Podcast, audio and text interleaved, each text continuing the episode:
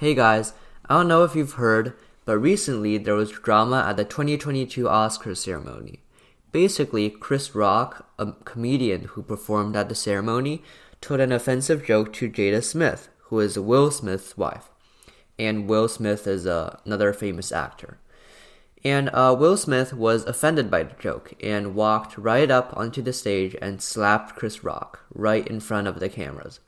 He then sat back down and cursed at Rock twice, telling him to get Jada's name out of his mouth. You're probably wondering what warranted this aggression. Uh, well, Jada Smith has a disease that causes hair loss currently, and Chris Rock said to Jada Smith, Jada, can't wait for G.I. Jane 2. G.I. Jane was a movie in which Jada Smith starred as a bald woman, so Chris Rock was basically joking about her being bald and her also being bald um, in the movie. However, this is kind of an insensitive joke considering that in the movie, Jada Smith had to shave um, for a role, but now she um, has a disorder that causes hair loss.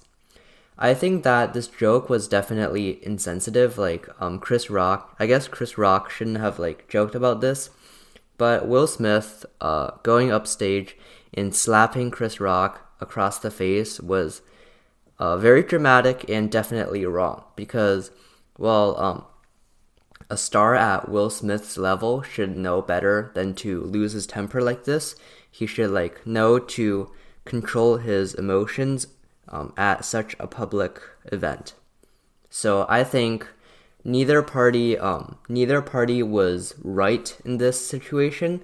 Um, Chris Rock shouldn't have told that joke, and Will Smith definitely should not have cursed at Chris Rock and slapped him. So that is my opinion on this.